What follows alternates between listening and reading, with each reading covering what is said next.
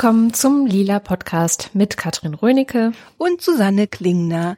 Wir sprechen heute über Feministinnen. Ganz überraschenderweise machen wir ja nicht so oft im Lila Podcast. Nein, Scherz. Ähm, nee. Natürlich sprechen wir über Feministinnen und über Feminismus und diesmal aber so ganz explizit über Feministinnen, die es gerade so gibt und was denn da eigentlich so los ist. Und Anlass war für uns, dass Katrin aus dem Urlaub zurückgekommen ist und dann ähm, haben wir so gesprochen, was war denn los? Im Urlaub liest man ja immer nicht so viel. Und dann habe ich gesagt, ach ja, pff, so ein paar Sachen, nix Aufregendes. Alice Schwarzer war los. Mhm, okay, alles klar. Ähm, und dann habe ich ihr so ein bisschen von diesem Interview in der Welt erzählt, äh, das sehr durch die feministische Szene gegangen ist. Und ähm, deswegen haben wir beschlossen, eine Sendung über die coolen jungen Feministinnen zu machen, die Alice Schwarzer ja sehr angeht in dem Interview. Jetzt weiß ich gar nicht so genau, wie ist dein Bedürfnis überhaupt noch über dieses Interview zu sprechen?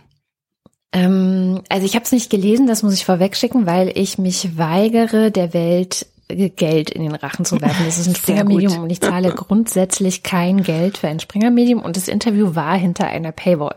Wo man sich fragt, warum eigentlich? Also tatsächlich muss ich sagen, in dem Interview steht nichts, was man nicht schon gewusst hätte. Ich habe das, das ist Glück, das Zweite. Ne? Also mhm. was ich gelesen habe, war so eine ähm, ja, Besprechung oder oder Auseinandersetzung das, äh, mit dem Interview von Alena Schröder im mhm. SZ-Magazin. Und ähm, die hat das dann mal so zusammengefasst. Äh, ich zitiere, sie gibt ein Interview, in dem sie Feministinnen, die ihre Ansichten etwa zum Kopftuch oder zur Prostitution nicht teilen, des Neids bezichtigt, ihnen ein Bedürfnis nach Muttermord unterstellt und mutmaßt, die jungen Frauen würden in Wahrheit von mächtigen Männern gelenkt. Ja. Ja, und das ist tatsächlich ja nichts Neues, genau. Nee. Und das ganze gedacht, Interview, also ich habe es gelesen, weil ich es mir aus dem Archiv gezogen habe. Ich ähm, gebe Springer auch kein Geld, aber habe das Glück, einen Zugang zu einem Archiv zu haben. Ähm, und tatsächlich ist das ganze Interview eine totale Frechheit, muss ich sagen. Also es ist auch als Interview, also als journalistische Form eine totale Frechheit. Das Interview hat Susanne Gaschke gemacht und es ist eigentlich so ein Stichwort geben. Also tatsächlich sind mhm. die Fragen teilweise Nein, noch schlimmer nicht, ja, schlimmer geht's ja eigentlich nicht als die Antworten, aber die, also die nehmen sich nicht viel, ja. Also da ist wirklich schon, also denn die letzten die vorletzte und die vorvorletzte Frage ist, also die vorvorletzte zum Beispiel, glauben Sie, dass bei den jungen Frauen, die Sie angreifen, auch persönliche Motive im Spiel sind? Und die vorletzte Frage ist, spielt Neid eine Rolle? Also so Suggestivfragen, die wirklich, also es ist wirklich sehr, sehr unangenehm. Und Alice Schwarzer hat auch in dem Interview ähm, benutzt zum Beispiel falsche Zahlen, was die Silvesternacht angeht. Also man kann natürlich unterschiedlicher Meinung sein, wie viele Leute auf diesem Platz waren, aber es gibt mittlerweile Zahlen, die so als offizielle Zahlen gelten, ähm, von der Polizei herausgegebene, die zweifelt sie halt an, das sagt sie auch, also oder sie sagt nicht, dass sie die Zahlen anzweifelt, aber dass sie halt sagt, die Polizei hat alles vertuscht und so, lässt aber so ein bisschen außen vor, Warum zum Beispiel die Herkunftsländer nicht gleich genannt wurden, weil eben genau vor rassistischen Backlash die Angst gab. Ähm, mhm. Also so habe äh, ich das damals gehört, dass es halt eben schon in den Behörden einfach diese Überforderung da gibt. Ja, man will den Rechten nicht so Schussfutter geben, also hält man sich da zurück. Und jedenfalls die offiziellen Zahlen sind ja gut 1000 Männer, Menschen seien da gewesen. Und sie sagt einfach mal 2000. Und dann wird aber das auch ah, nicht ja. von der Interviewerin irgendwie hinterfragt oder so. Also es ist gar kein kritisches Interview. Ähm, es, die Fragen sind dann auch so, ähm, Susanne Gaschke sagt dann im, Ein im Vorspann zum Beispiel schon so, ähm, erst im Laufe des Gesprächs stellt sich heraus, wie weh ihr die aktuellen Diffamierungen tun. Also sie geht schon davon aus, dass es Diffamierungen sind und nicht Kritik.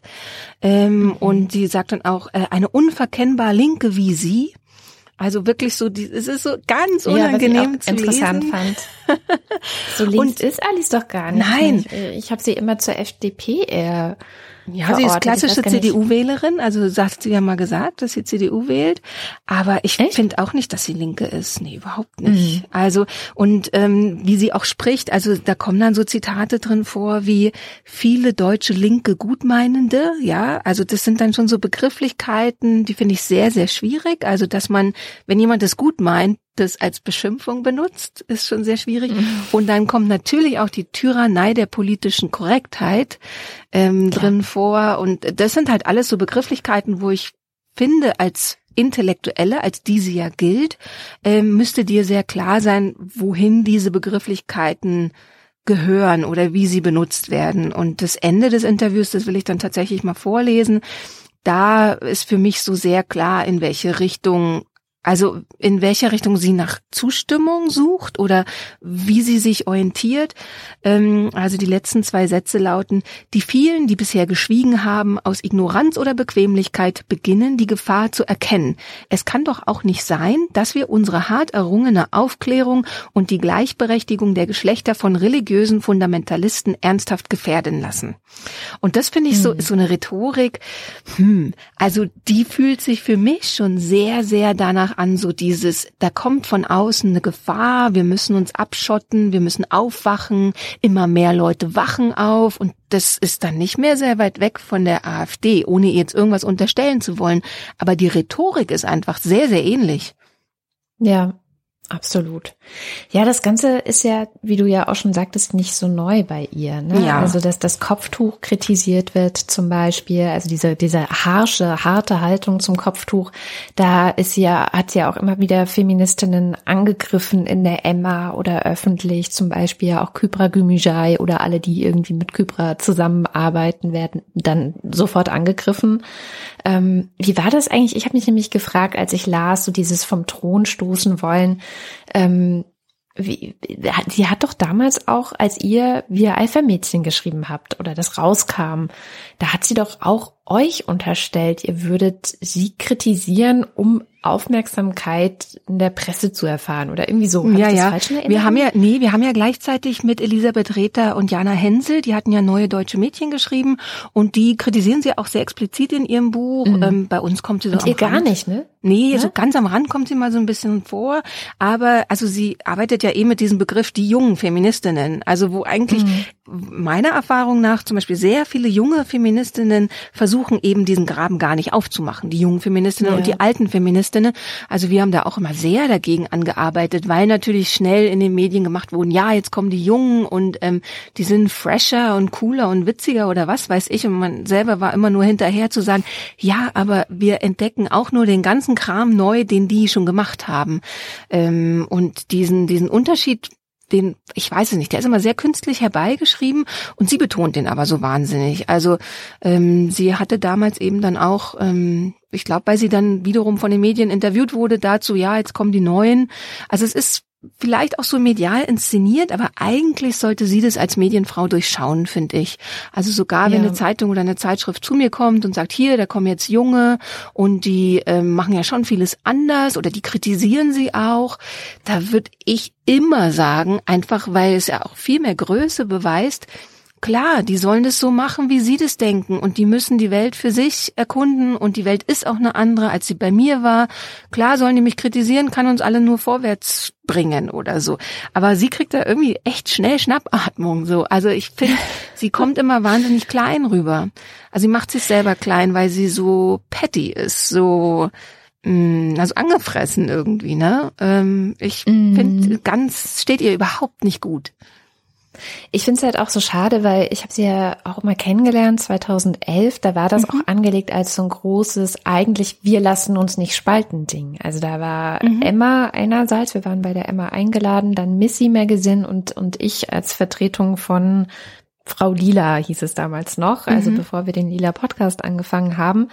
Und ähm, das war eigentlich eine sehr schöne Idee, zu sagen, ja, eigentlich sind es nur die anderen Medien, die versuchen, einen Keil zwischen uns zu treiben. Eigentlich sind wir gar nicht so verschieden. Wir reden jetzt mal miteinander. Wir reden vielleicht auch über ein paar Differenzen, was dann aber äh, hinterher gar nicht so abgedruckt wurde oder auch nicht thematisiert. Also gerade Prostitution, gerade auch, ähm, nee, über Porno hatte ich mit ihr damals gesprochen, genau. Und aber auch diese ganze Islamgeschichte, wo sie dann betonen, also alle Emmas auch immer betonen, naja, wir meinen natürlich den politisierten Islam, deswegen sprechen wir auch von Islamismus und nicht äh, der Islam ist böse und so weiter. Wir versuchen da zu differenzieren. Also sie verteidigen sich schon. Das heißt, ich unterstelle auch, dass eigentlich eine Aufmerksamkeit für diese Problematik irgendwie da ist. Und ähm, ich weiß nicht, also weil ich sie mag, eigentlich. Also ich habe sie damals äh, als eine sehr lustige Frau kennengelernt. Ich würde ja auch zu 100 Prozent unterstellen, dass es ihr wirklich um die Sache der Frauen geht, also dieses, ne, die Frauensache, TM. Mhm. ähm, und äh, dass sie da aber vielleicht einfach ähm, ein Stück weit sich nicht weiterentwickelt hat. Also zum Beispiel die Haltung zum Kopftuch. Sie war ja in den, ich weiß gar nicht wann genau, aber sie, als sie angefangen hat, sich eben mit den Frauenthemen zu beschäftigen, ähm, sie war eine der Hauptpersonen der 70er, 80er Jahre Feministinnen, da war sie eben auch viel im Iran und mhm. eben auch viel ähm, äh, unterwegs, äh, als dort ja genau das alles zurückgedreht wurde. Ne? Also ja, darauf bezieht ja sie sich auch immer wieder. Also in dem Interview zum ja. Beispiel auch. Und das sagt natürlich mhm. auch was, wenn man sich immer wieder auf die Geschichten aus den 70ern bezieht, ne? Ja, auf die gleiche Erfahrung, die man gemacht mhm. hat. Und diese Erfahrung ist ja nicht falsch. Also wir hatten mhm. ja selber auch Farana Grafii, ich weiß nicht, ob du dich an sie erinnerst, ja. die hatte ich ja besucht. Die ist ja im Iran geboren, ähm, vor 40 Jahren, vor etwas über 40 Jahren mittlerweile und hat die ersten 20 Jahre da gelebt und hat ja genau das auch beschrieben, wie die Frauenunterdrückung eben verstaatlicht wurde, wie auch das Kopftuch ein Teil dieser Unterdrückung wurde oder ein Teil dieser, dieser Machtausübung über die Frauen. Und das hat Alice natürlich hautnah miterlebt. Und auch dieses Vorher-Nachher. Ne? Also vorher war es ja eine Gesellschaft, die eben gerade auch, was die Frauenfrage angeht, relativ offen war. Und man konnte feiern und man konnte Alkohol trinken mhm. und diese ganzen Sachen. Und auf einmal hat sich das radikal verändert. Und ich kann mir vorstellen, wenn du als junge Frau, die äh, feministische Ansinnen hat, äh, dahin kommt und sieht, wie sich das von heute auf morgen dreht. Ich glaube, das würde mich auch schocken. Und ich glaube auch, das wäre was, was mich so schnell nicht wieder loslassen würde und was mich wahrscheinlich immer begleiten würde. Was sie aber, glaube ich, versäumt hat, und da kommen dann so Leute wie Kybra oder auch Sineb äh, ins Spiel, Sineb El Masra, mit der hatte ich ja auch eine längere Sendung über genau das Thema Emanzipation im Islam. Also Sineb ist ja nun keine, die sagt, das ist alles super mit mhm. dem Islam und alle Muslime sind toll und fortschrittlich, sondern sie benennt ja auch gerade in ihrem Buch ganz klar, das und das muss sich verändern, ne? Frauenbild, aber auch ähm, verschiedene andere Sachen wie Homosexualität, die da einfach stigmatisiert sind. Da muss, da muss man ran, das muss, da, da braucht es eine Emanzipationsbewegung und sie benennt ja auch klar die Feinde dieser Emanzipationsbewegung und hat sich damit natürlich auch wieder nicht sehr beliebt gemacht. Mhm. Also sitzt ja auch immer so ein bisschen zwischen allen Stühlen. Aber, und das fand ich auch an dem Gespräch mit ihr so gut, dass sie gesagt hat, naja, ähm, so eine Emanzipation kann niemand für einen tun. Ja, also Alice kann nicht hingehen und sagen, ich emanzipiere euch jetzt, sondern alle Musliminnen, alle Muslime müssen daran mitarbeiten, dass es diese Emanzipation im Islam gibt. Und wir, weiße Mehrheitsgesellschaft in Deutschland, müssen aushalten, dass die das A in ihrem eigenen Tempo tun und B auch auf die Art und Weise, wie sie es tun. Und da gehört meiner Meinung mittlerweile dazu, dass sie dabei Kopftuch tragen. Ja, also mhm. ich habe ich habe in den letzten Jahrzehnten, also so die letzten 20 Jahre, immer wieder Frauen kennengelernt, die Kopftuch tragen. Ich habe auch immer mit ihnen über die Beweggründe und so ein bisschen offen gesprochen. Und ich musste feststellen, dass jede dieser Frauen extrem emanzipiert ist, schlau, überhaupt nicht unterdrückt, so, die machen alle ihr Ding. Das heißt, es passt einfach gar nicht. Ne? Also ich glaube, das ist genau das Defizit, Frau, dass sie eben nicht mit den Frauen spricht und die fragt, ja. Also warum macht ihr das und wie geht's euch dabei und so? Also so, es fehlt so eine Neugierde. Das finde ich so schade, ähm, weil ja. das ist halt genau das Ding, was ja auch junge Frauen kritisieren oder junge Feministinnen und was ja aber auch den derzeitigen Feminismus wirklich so bereichert, dass ganz stark die Forderung da ist: Hey, weiße Feministinnen, weiße Mittelstandsfeministinnen, hört uns doch einfach mal zu. Und das ja. ist so eine ganz wichtige Forderung und so ein ganz wichtiger Aspekt, ähm, ja, der, der eigentlich immer noch wichtiger wird und auch immer wichtiger werden muss. Ne? Ja, und der auch ähm, tatsächlich langsam durchdringt bei uns weißen Feministinnen, sag ich mal. Mhm. Und was mich am allermeisten erschüttert hat, ist, ich habe eine ähm, Muslimin kennengelernt, die eben auch gesagt hat, ja, in meiner Familie gibt es äh, Geschichten, die sind für mich traumatisch eigentlich. Ja? Also da gibt es bestimmte ähm, Unterdrückungsmechanismen, Gewalt, äh, Sachen, die meine Mutter erlebt hat, die sie mir erzählt hat und so weiter und so fort. Und ich würde so gerne, wie jede andere Frau in Deutschland, über diese Geschichten richten, die ich erfahren habe. Ja, also meine Geschichte erzählen. Nur, ich traue mich nicht, das zu machen, weil höchstwahrscheinlich in dem momentanen Klima, das sofort instrumentalisiert mhm. würde durch die AfD, durch Pegida, durch diese ganzen rechten Feuilleton-KommentatorInnen, die wir, die wir ja da auch haben. Das heißt, es würde die Islamophobie nur befeuern, deswegen mhm. sage ich nichts. Das Und das ist für mich ein? Hinweis darauf, ja, dass diese, ähm, auch was Alis macht, also diese so zu tun, als sei der Islam gerade unser größtes Problem und der Rassismus nur so ein, naja, so, in ihrem Leben, Fall auch gar nicht existent. Also so, sie weist ja. es ja wirklich weit von sich, dass die Äußerungen ähm, oder bestimmte Einschätzungen von ihr rassistisch seien, ne? Ja, genau. Und, und nicht zu sehen, dass das viel, viel größere Problem und mhm. auch ein Hemmnis für die von ihr geforderte Emanzipation mhm. im Islam letztendlich. Ja, also wenn du deine Geschichte nicht erzählen kannst, weil du Angst haben musst, ähm, dass das sofort instrumentalisiert wird, dann äh, ich kann mir vorstellen, dass es sehr, sehr viele Menschen gibt, die gerade mehr Angst davor haben, mit ihren Geschichten, die sie vielleicht beizutragen hätten und über die sie sehr, sehr gerne reden würden, ähm, dass, dass eben diese Islamophobie noch größer wird dadurch. Mhm. Und das mhm. ist für mich ein klarer Hinweis darauf, dass wir daran müssen und dass, mhm. dass wir uns wirklich auch solidarisch mit all diesen Menschen erstmal zeigen müssen, egal was wir selber ähm, was wir selber von, von Religionen halten. Aber mhm. das ist zum Beispiel was, was ich an mir selber als großen Lernprozess und Bereicherung in den vergangenen Jahren empfunden habe, weil ich war auch mal genau so drauf. Also nicht gar nicht so sehr wegen Islam, so, sondern ich bin halt Atheistin. Mhm. Also ich oute mich jetzt hiermit. Ich finde eigentlich alle Religionen doof. Angefangen bei der eigenen, also bei der weißen Mehrheitsreligion in Deutschland, das ist ja dann eben das Christentum. Die, damit hat es bei mir angefangen, dass ich eben gedacht habe, das ist doch alles Quatsch und Schwachsinn und dann auch die Geschichte, die das Ganze hat mit der all der Gewalt und Missionieren in der ganzen Welt und Unterdrückung und Tod und was weiß ich. Und dann eben aber auch weiter gedacht auf andere Religionen. Und ähm, ich habe echt immer gedacht, wir müssen alle Religionen gleich kritisieren können. So, wir können mhm. da nicht so tun, ähm, als, als, als äh, sei jetzt eine besonders äh, schutzbedürftig oder so. Und diese Meinung habe ich wirklich auch geändert. Und das ist was, was mir halt fehlt. Ja? Mhm. Die Bereitschaft, eine Meinung, die man vielleicht vor 20, 30 Jahren gefasst hat, auch mal zu ändern und an die aktuellen Tatsächlichkeiten in der Gesellschaft anzupassen.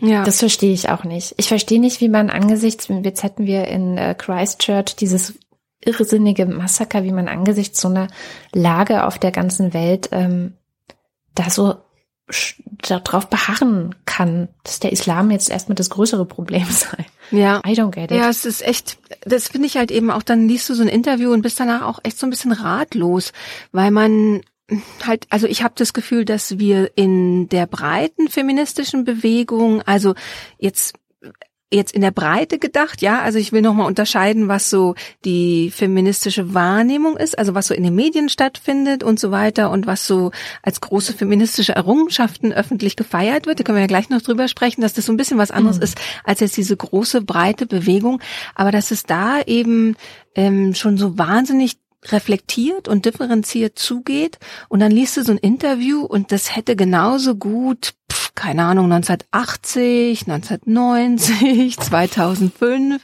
also das hätte einfach jederzeit gedruckt werden können, wäre genauso aussagsfrei, also da wäre es, also da kommt ja nichts groß rüber. Du hast halt ähm, jemand, die so sagt, ja, ich habe das super gemacht und die Neuen machen es alle nicht super. Gibt's ja in allen möglichen Bereichen immer so.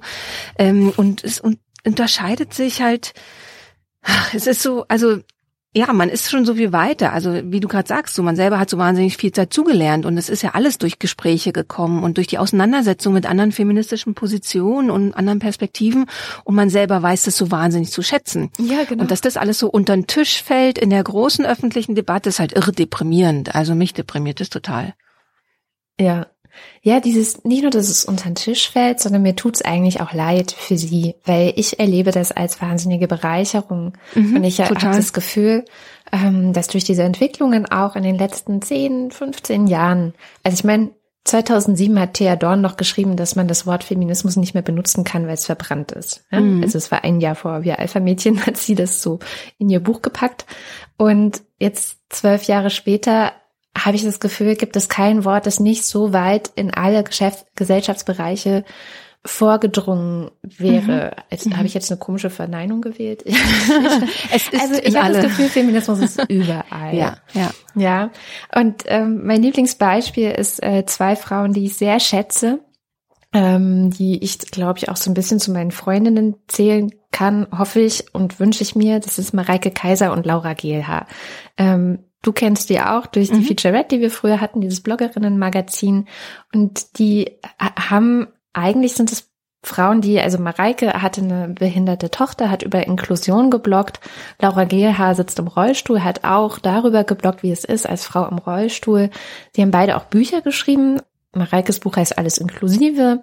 Ähm, Lauras Buch heißt äh, Kann man da noch was machen? Was auch ein sehr lustiger Titel mhm. ist. Ähm, und auch zeigt, wie sie eben alles auch mit Humor immer so angeht. Und das heißt, das sind eigentlich Frauen, die in einem, in Anführungszeichen, anderen Thema bloggen und auch Expertinnen sind und Bücher darüber geschrieben haben. Und während sie, wie ich finde, in diesen Themen auch absolut brillieren und auch es schaffen, Leuten eine Perspektive zu ermöglichen, wie das ist als Mutter eines behinderten Kindes oder wie das ist als Frau im Rollstuhl, also eben genau auch diese Perspektiverweiterung, sind sie Feministinnen und zwar mhm. selbstverständlich, mhm. ja. Also das ist auch immer mit drin in allem, was sie machen, ist eine feministische Haltung dabei, ist eine, und sie müssen das gar nicht immer jedes Mal explizit zu benennen, aber sie hätten jetzt auch zum Beispiel beide gar kein Problem damit, sich so zu nennen und zu sagen, so, ja, klar bin ich Feministin.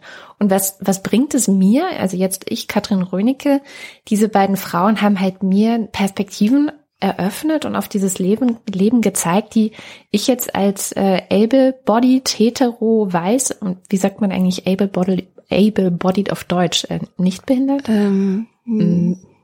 Ja, also äh, uneingeschränkt gesund, also, keine Ahnung. Das andere ist ja auch nicht krank. Ja, gesund aber, ist Laura mh. ja auch. Ja, ja, ja genau. genau. Mhm. Also ich nee, keine Ahnung. Gibt es da schon einen deutschen Begriff? Englischsprachige, genau. Wenn ihr es wisst, schreibt uns in die Kommentare. ah, guck mal, Leo sagt, dass ein able-bodied Seaman ein Vollmatrose ist.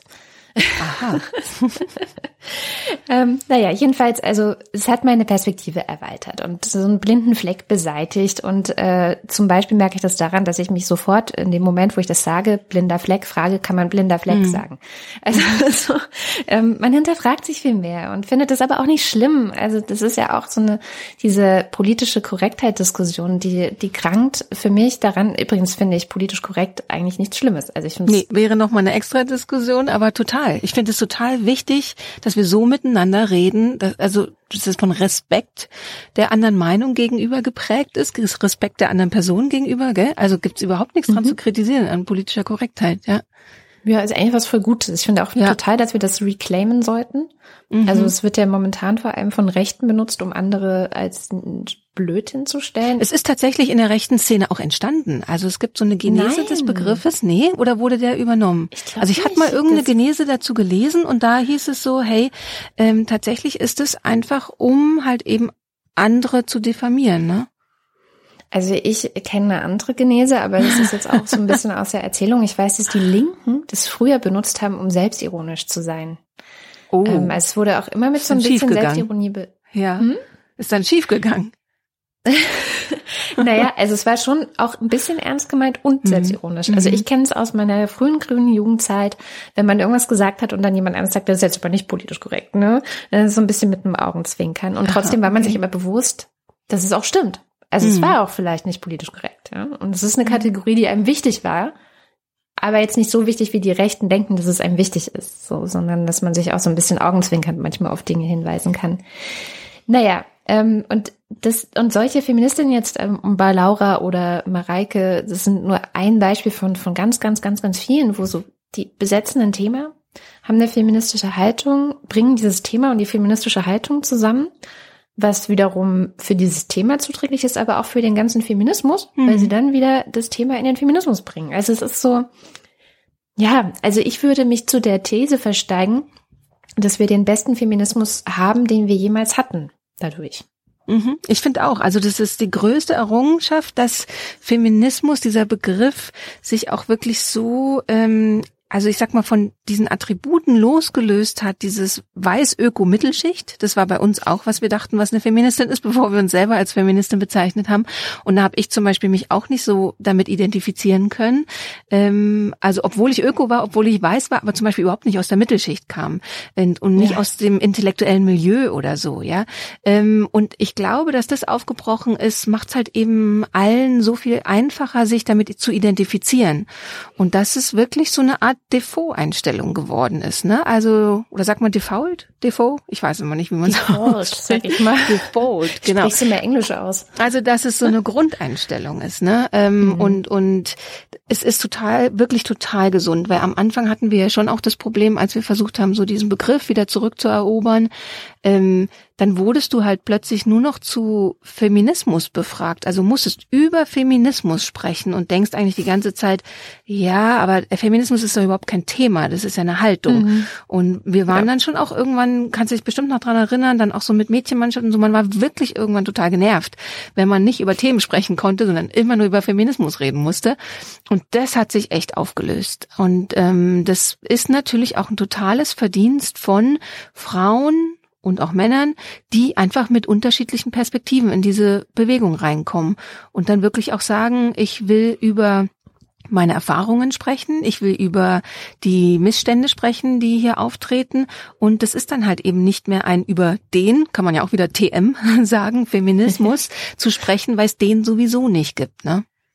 Ja, und es macht dann halt auch aus dieser Idee, man könnte Alice Schwarzer vom Thron schmeißen. Mhm. Das, das funktioniert halt gar nicht, weil mhm. es ist ja gar kein Thron. Es ist eher so ein Überrennen wahrscheinlich. Also wenn man jetzt bei diesem Bild bleiben will, dass sie in ihrem Schloss auf ihrem Thron sitzt, was ich schon eh ein sehr spezielles Bild finde, dann wird es eher ein Sturm auf die Bastille. Also wo wirklich viele, viele Frauen und Männer einfach sagen, so, wir diskutieren jetzt einfach anders und wir machen das anders und wir machen das zu sehr, sehr vielen und wir machen das mit sehr viel Respekt füreinander und jede, jeder von uns kommt aus seiner Realität und bringt seine und ihre Erfahrungen mit und so. Also wenn man dieses dieses Bild bedienen will, dann hat es nichts damit zu tun, dass jetzt eine oder zwei kommen und sie da runterschubsen und sich selbst draufsetzen wollen. Naja, ja. ich habe auch ein schönes Interview gerade gelesen. Ähm, vor kurzem war in München das Festival Queer and Now und mhm. ähm, es ist ein Kunstfestival und dann sind queere Menschen und äh, People of Color. Und das Interview werde ich auf jeden Fall verlinken, weil es da, das sind ähm, zwei junge Frauen, die mit zu den Organisatorinnen gehören und die ähm, sprechen eben darüber, warum es dieses Festival braucht und wie sie sich selber sehen und so. Die sind 25 und 30, wenn ich mich richtig erinnere. Und da geht es auch nochmal ganz klar darum, ähm, wann sollte man als weiße Feministin, vielleicht auch noch weiße Cis-Frau ähm, für andere sprechen? Und wann sollte man einfach mal die Klappe halten. Also da geht's darum, ja natürlich sollt ihr mit uns sprechen, ihr sollt einspringen, wenn wir blöd angemacht werden, wenn du in der Konferenz irgendwas beobachtest oder auf der Straße was beobachtest oder irgendwo siehst, dass jemand schlecht behandelt wird, ähm, der jetzt vielleicht einer anderen Community angehört, äh, klar sollst du da den Mund aufmachen, aber wenn es darum geht, sich auszutauschen, bitte auch einfach mal zuhören. Und wie die so darüber sprechen, ähm, wird so ganz deutlich, die wichtigsten Werte von dieser neuen Bewegung ist Respekt und Solidarität. Und das ja. ist ja wirklich, das sind so Werte, die kann man gar nicht unterschätzen. Ich merke auch, wie ich immer aggressiver und genervter werde, wenn ich, also ich bin ja immer mal wieder bei Veranstaltungen, ähm, wo es so Women in Business und so, also so um Karriere und Wirtschaft und so geht. Und es gibt eigentlich immer eine Frau, die sich meldet und sagt, ja, was wir unbedingt mal machen müssten, wäre, dass äh, wir einfach alle mal ein bisschen solidarischer sind. Und diesen Kommentar empfinde ich schon als so unsolidarisch, weil er so herausstellt, ich würde das ja machen, aber ihr macht es alle nicht. Und also weißt du, wie ich meine? Da schwingt so was ganz Blödes mit. Ich will denen gar nichts unterstellen, dass es bös gemeint ist. Ich glaube, die wollen wirklich Solidarität. Ich glaube nur, wir müssen diese Solidarität einfach praktizieren. Und das äh, zu sagen, ja, wir müssten mehr Solidarität, ähm, das hört man meistens nicht von den Leuten, die einfach solidarisch sind. Und mhm. ähm, dieses respektvoll miteinander umgehen, das sind so genau diese Aspekte, die Andi Schwarzer nicht versteht. Ähm, also um nochmal so diesen Rückgriff auf das Interview zu machen, dass man wirklich einfach mal die Geschichte von jemandem annimmt, ihn oder sie nicht versucht zu belehren, wie die Geschichte eigentlich geht und dann sagt, ich bin trotzdem mit dir solidarisch, auch wenn ich vielleicht anderer Meinung bin oder wenn ich vielleicht Dinge anders sehe oder wenn ich Entscheidungen anders getroffen hätte oder so. Mhm. Ja, was ich an ihr auch so schwierig finde, also jetzt Alice nochmal, ist, sind diese Ad hominem-Attacken, die sie macht. Also ich, ich kenne, ich habe im Kopf zwei Beispiele. Das eine betrifft tatsächlich Sexarbeiterinnen, das andere ist eben Kybra, die da attackiert wird. Und ich versuche ja auch, wenn ich jetzt, also es ist ja nicht so, dass wir alle immer Friede, Freude, Eierkuchen sind. Und ich finde, man kann das auch mal offen sagen. Es gibt auch Leute, die finde ich sehr, sehr komisch. Aber ich versuche eben keine Ad hominem-Attacken mehr zu machen. Also das mehr in Klammern, weil ich glaube, dass ich früher das auch nicht so gut im Griff hatte. Und ich glaube, das ist auch was, was ich zum Beispiel gelernt habe. Ähm, und ich habe aber natürlich in meinem Kopf, auch wenn ich das nicht öffentlich äußere, schon ad hominem, ja, wie nenne ich das, ähm, ja, Menschen, die ich ad hominem irgendwie von mir fernhalte, zum mhm. Beispiel. Oder wo ich denke, nee, also da möchte ich jetzt nichts mit zu tun haben, da, da, da wahre ich eine gewisse Distanz. Ähm, und auch da habe ich ein Positivbeispiel von jemanden, wo ich das früher hatte und gedacht habe, oh Gott, nee, oh Gott, nee, ähm, das ist mir alles zu krass und zu viel und zu aggro und zu laut und sowas, ne? Also so typisch übrigens auch teilweise sexistische Annahmen über eine andere Frau, die ich da gemacht habe. Mhm. Und ähm, wo ich mich aber geändert habe. Äh, und zwar ist das, da ich es ja geändert habe, würde ich jetzt den Namen nennen, äh, Hengame Jagobifera. Kennst du sie? Mhm. Hast du sie Als so Autorin. auf dem Schirm? Mhm von Missy Magazine. Also die war mir früher echt zu krass. Ähm, dann kam, und das finde ich auch ein bisschen bezeichnend, ehrlich gesagt, Erika Fischer. Die hat ja dieses Buch geschrieben, Feminism Revisited, was so ziemlich das Gegenteil von dem ist, was Alice Schwarzer macht. Ja? Mhm. Also Erika hat gedacht so, ach, ich guck mal, was die jungen Feministinnen heute so machen, ähm, besuche die, unterhalte mich mit denen, höre denen zu und guck mal, was das mit mir macht und was ich früher gedacht habe, was sie heute denken, wie viel das noch miteinander zu tun hat und so. Also so eine ganz offene. Ja, wir hatten die ja letztes Jahr bei unserem Geburtstag in Berlin genau. und ich fand die auch großartig. Also weil gerade wenn du so eine ältere Person hast, wo eben immer künstlich dieser Graben aufgemacht wird und die war so neugierig und so offen Total. und ich fand die echt toll, ja. Ja, und sie hat äh, Hengame auch besucht und interviewt mhm. und getroffen. Und das habe ich dann gelesen weil ich ja das ganze Buch gelesen habe. MeToo ist auch drin, MeToo Sanyal. Ähm, dann Marlene, eine Sexarbeiterin, also sie geht auch genau dahin, wo es weh tut, also wo es den in Anführungszeichen alten Feministinnen weh tut und dem Hängermehl. Und das hat mich wirklich geöffnet. Mhm. Also es musste erst eine weiße alte Frau, um bei dieses ähm, Analogon zum alten weißen Mann zu führen, musste erst eine alte weiße Frau kommen und mir sagen, guck mal, das ist Hängermeh und die ist vielleicht gar nicht so doof, sondern äh, die hat eine Geschichte, die hat Erfahrungen gemacht als queere, äh, nicht weiße Person in Deutschland. Die, das ist eine Erfahrung, die habe ich, die hast du, Katrin Rönicke, nicht machen können. Und mhm. aus dieser Erfahrung her heraus gibt es einfach bestimmte Dinge, die sie wütend machen oder die sie auch, der hat dann auch zum Beispiel gesagt, wenn sie ihre Kolumne für die Taz schreibt, also sie hat eine Kolumne in der Taz, dann ist es ein Stück weit auch immer extra ein bisschen übertrieben doll oder mhm. äh, mhm. rotzig oder also es ist ein Stil, der dann noch dazu kommt. Das ist gar nicht immer alles so, wie sie das vielleicht denkt, wenn sie abends im Bett liegt oder so. Also so ganz viele Dinge und das hat mich geöffnet und das finde ich Inzwischen, also jetzt wurde mir das kontextualisiert, ich habe ähm, ein paar mehr Hintergründe, die ich vorher nicht hatte und lese ihre Texte jetzt in einem völlig anderen Ton. Es ist mhm. wirklich äh, wie Zauber. So früher habe ich gedacht, so, mhm. oh Gott, wie kann man nur so schreiben und es ist viel zu hart und viel zu nice, mit zu aggro und so. Und jetzt denke ich, haha, witzig. Also es ist der Zauberspruch ist da eigentlich, also wenn man überlegt, ist der Zauberspruch, zu jemandem hinzugehen und zu sagen, hey, warum machst du das so? Und dann lernt ja. man so ganz viel über den oder diejenige. Ja. Und dann ist die Welt eine andere, ne? Ja. Ja. Und das sind halt so Lernprozesse, die, wo ich auch das Gefühl habe, wir gerade, also was dieser Feminismus, wenn man denn den Feminismus, ne, den zeitgenössischen Feminismus gibt's nicht, es sind ganz viele Feminismen, bla bla bla, alles klar. Aber wenn man das jetzt doch unter einen Hut packen will, was, was gerade passiert, würde ich sagen, es kennzeichnet uns als viele versprengte Menschen auf so einer nicht Thron, sondern so eine Agora, in der wir miteinander reden und uns austauschen und vielleicht auch mal streiten oder ähm, um mhm. Dinge ringen oder uns widersprechen. Ähm, was uns da gemein ist, ist eben, dass wir wahnsinnig viel Lust am Lernen haben und dass wir mhm. äh, uns da auch also so gegenseitig äh, auch ähm, ja befeuern und befruchten gerade äh, zu sagen, okay, erzähl mir du das, weil ich kenne das nicht und wie ist denn das und ich bin total neugierig darauf. Ja.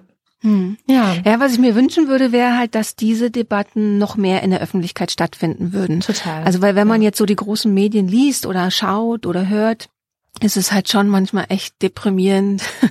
Also man hat dann so ganz schöne Erlebnisse. Ich weiß nicht, ob du den Taz-Titel neulich gesehen hast. So haben ja. wir uns das Ende des Patriarchats nicht vorgestellt. Das finde ich ja, ganz find ich schön. Also so, das ist dann ja, also ich habe es als Anspielung auf Margarete Stukowski, ähm, die letzten Tage des Patriarchats. Und klar, Margarete und die Taz haben eine sehr enge Verbindung. Sie hatte da jahrelang ihre Kolumne, die sie jetzt für Spiegel Online schreibt. Ähm, aber eben, dass sowas aufgegriffen wird und dann auch wir davor geschrieben wird, es hat so eine irre Solidarisierung mit dem Feminismus, würde ich sagen. Ja, also dass Absolut. die Taz da wir bei der Taz ist es jetzt auch nicht so überraschend, wie es jetzt zum Beispiel bei der Welt wäre. Die haben dann halt eben das Alice Schwarzer Interview und nicht so eine ähm, Titelzeile.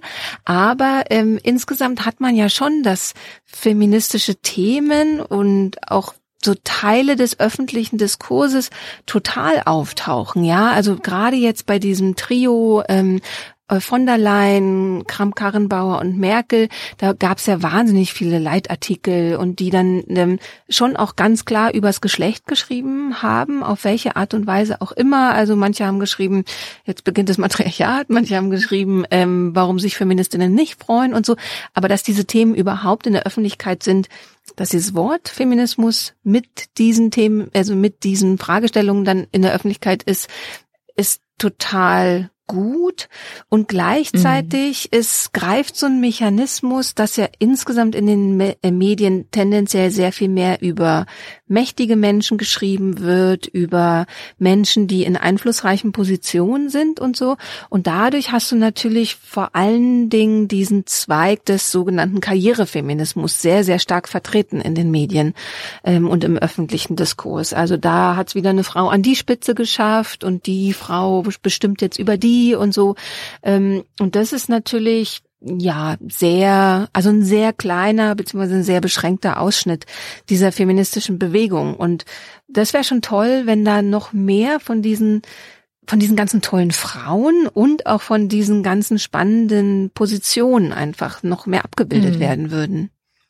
Ja, ich habe schon das Gefühl, dass es ein bisschen ähm, besser geworden ist, dadurch, dass wir, du nanntest ja gerade Margarete Stokowski haben oder dass es Sophie Passmann zum Beispiel ja auch gibt. Mhm. Also diese beiden sind ja sehr, sehr sichtbar und haben im Grunde so eine, so eine Brücke gebaut zwischen der feministischen Bubble und den großen Medien, die von allen rezipiert werden. Mhm. Und das ist, glaube ich, eine Chance, die wir, die wir so, ja, selten haben, weil gleichzeitig, also sie sind Teil der Bubble, sie haben da ihren Fuß drin und da sind ja diese ganzen tollen Frauen, da sind schwarze Frauen. Also wir hatten ja jetzt äh, Natasha A. Kelly hier in der Sendung. Ich habe neulich äh, Siani Höder kennengelernt, die macht das Rosa Mag, was ein Magazin für schwarze Frauen in Deutschland ist. Ähm, dann gibt es die Neb, Merve, Kypra, um nur drei tolle Musliminnen zu nennen. Es gibt natürlich noch sehr, sehr viel, viel mehr.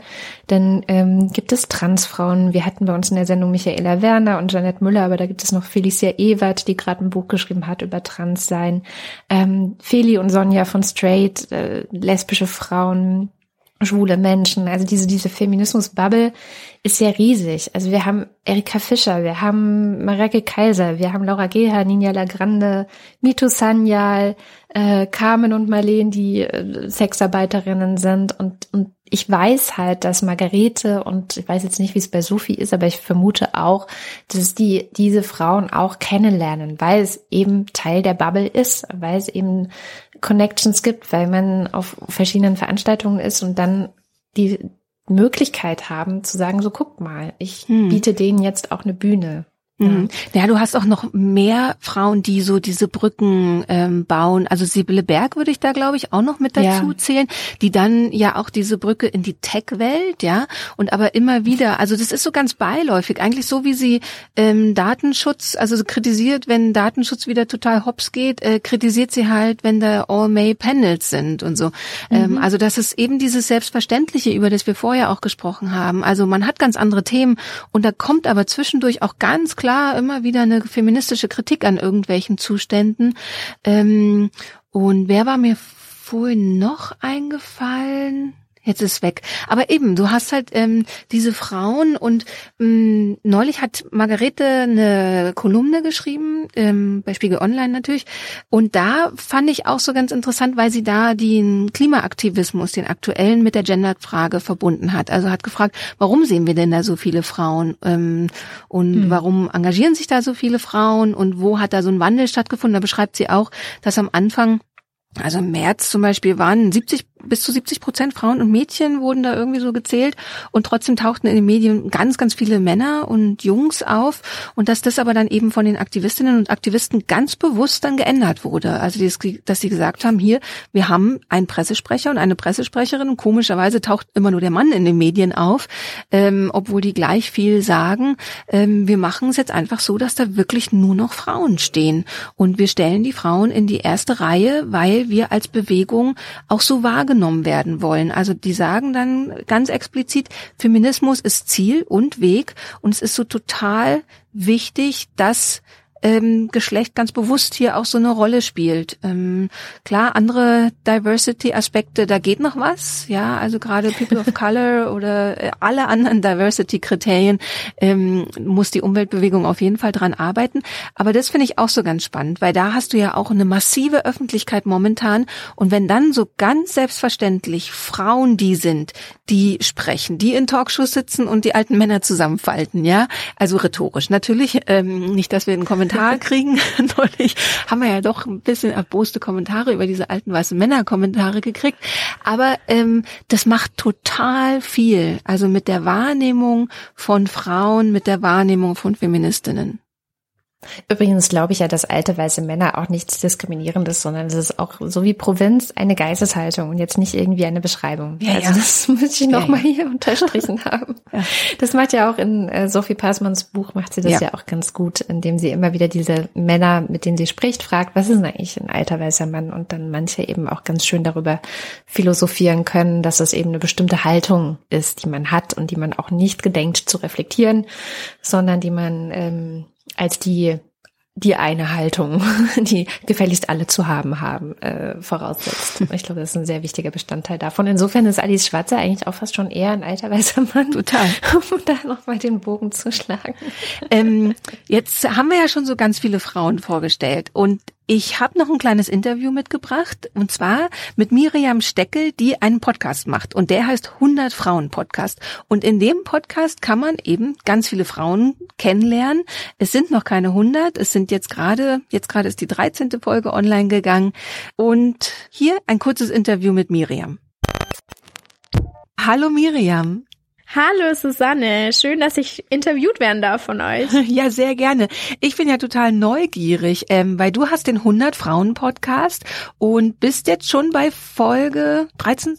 Ich bin offiziell bei Folge 12. Ah, 12, wobei genau, jetzt kommt die 13. Genau, jetzt kommt die 13, wobei ganz viele Folgen einfach noch auf meinem Laptop sitzen und Aha. bald das Licht der Welt erblicken, ja. Genau, also 100 Frauen, du bist noch beim vorderen Fünftel und ähm, ja. erzähl mir mal kurz, was machst du im 100 Frauen Podcast? Ich ähm, habe mich im vergangenen Jahr zum ersten Mal eigentlich mit Feminismus beschäftigt und zwar zu 100 Jahre Frauenwahlrecht. Und ich bin neu nach Berlin gekommen und das Thema hat mich davor eigentlich kaum interessiert und plötzlich dachte ich, sag mal, also wer ist eigentlich heute für Feminismus verantwortlich? Haben wir irgendwie mit 100 Jahre Frauenwahlrecht schon alles erreicht? Und dann habe ich mir zum Ziel gemacht, 100 Frauen oder vor allem Aktivistinnen und Aktivisten zu interviewen in den kommenden Jahren, um selber so ein bisschen zum Feminismus zu finden, zu erkennen, was bedeutet Feminismus heute und ihre Geschichte einfach aufzuzeichnen und durch ihre Motivation und durch ihren Antrieb einfach zu lernen. Was kann ich jetzt davon mitnehmen und für was möchte ich vielleicht in Zukunft einfach kämpfen und stehen? Das heißt, es war so ein ganz egoistischer Wunsch eigentlich, dass du selber mehr lernen wolltest. Wie ist denn so das Feedback auf den Podcast? Klar war es egoistisch, aber ich habe ähm, mir gut Gedanken drüber gemacht, weil ich äh, so ein bisschen ein Problem dazu hatte, einen Zugang zu finden, weil ich oftmals so politische Diskurse, es war für mich alles ganz neu. Und jetzt bekomme ich vor allem von jungen Hörerinnen und Hörern die Rückmeldung, dass es total einfach ist, auch ins Thema dadurch einzusteigen, weil ich mich ja auch über die Interviews hin durch Wissen, durch das Treffen mit den Frauen entwickle. Und ähm, ich finde es total schön, da Hörerinnen und Hörer einfach mitzunehmen.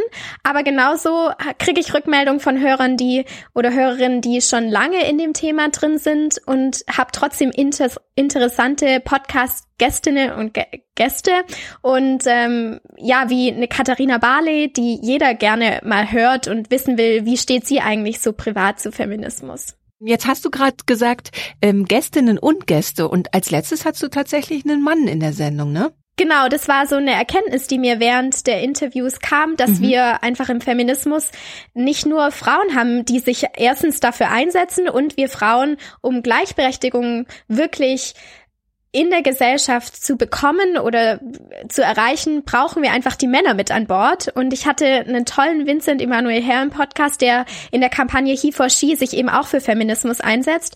Und ich finde es so total schön, dass äh, die Feminismusbewegung nicht nur eben aus Frauen besteht, sondern wir auch Männer dabei haben, die sich ebenso für Gleichberechtigung einsetzen.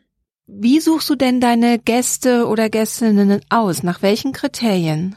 Ich bin am Anfang da ganz vorsichtig reingestartet und habe einfach mal total drei Frauen angeschrieben, die ich vielleicht über Ecken kannte, aber auch nicht.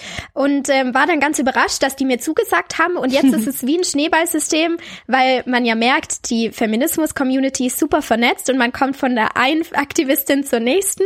Und ich habe einfach die das Kriterium, dass man sich in der Öffentlichkeit für Feminismus ausspricht und in einer aktivistischen Art auch dafür einsetzt. Das sind meine größten Kriterien. Aber ich merke jetzt schon, ich möchte einfach ein total diverses und auch ähm, ja buntes Bild an Feministinnen und Feministen in dem Podcast widerspiegeln. Deswegen möchte ich nicht nur wirklich Gäste in meinem Podcast haben, die wirklich an der Front stehen, sondern bin jetzt auch dabei, vielleicht eher unbekanntere Frauen und Männer zu interviewen, die eher in ihrer eigenen Gemeinde oder Community sich dafür einsetzen und nicht gerade öffentlich bekannt sind. Und auch da jedes Alter abbilden, von ganz jungen Frauen, die vielleicht noch in der Schule sich dafür einsetzen, bis hin zu älteren Frauen, die nicht nur politisch aktiv waren, sondern auch einfach ihre Familie vielleicht dadurch in einer gewissen Art und Weise geprägt haben. Und wenn du jetzt vorhast, eben 100 Interviews zu führen und jetzt gerade mal, das nächste ist dann die Folge 13, ähm, dann hast du ja einiges noch vor dir, ne? Also ein paar Jahre Arbeit stehen dir da noch bevor. Ja, auf jeden Fall. Aber ich wollte das Projekt, ich habe mir extra keine Deadline gesetzt, weil mhm. ich das Projekt einfach über Jahre hinweg verfolgen möchte, einfach um die Entwicklung aufzuzeichnen. Und ich merke, dass ich mich ja auch dadurch entwickle und viel mehr lerne. Und es braucht irgendwie auch Zeit, bis man da sich verändert und ähm, ja immer neue Leute kennenlernt und so ein bisschen Zugang einfach findet zu dem Thema und zu dem Netzwerk und zu anderen Frauen und Männern, die in dem Thema aktiv sind. Und ich finde es dann ganz spannend, vielleicht in drei, vier Jahren die ersten Folgen wieder anzuhören und zu sehen, oh wow, da hat sich so viel getan in der mhm. Zeit, ja. Und man findet ja den Podcast bei Podigy oder dann in jedem beliebigen Podcatcher. Aber ähm, wo findet man dich denn noch? Kann man dich auch irgendwie bei Social Media verfolgen?